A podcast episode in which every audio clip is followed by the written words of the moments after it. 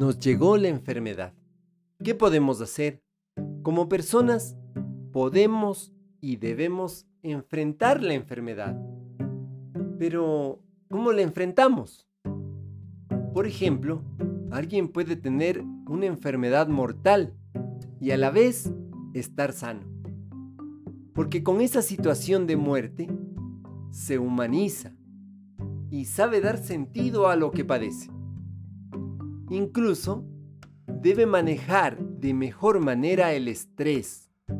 Sus pensamientos deben ser positivos, con la finalidad de prolongar más días de vida.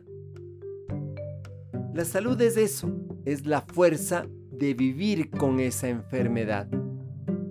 Es acoger y amar la vida tal y como se nos presenta. Alegre, laboriosa, saludable y enfermiza. Te acompaña Mario Tapia Hernández y nuestras familias.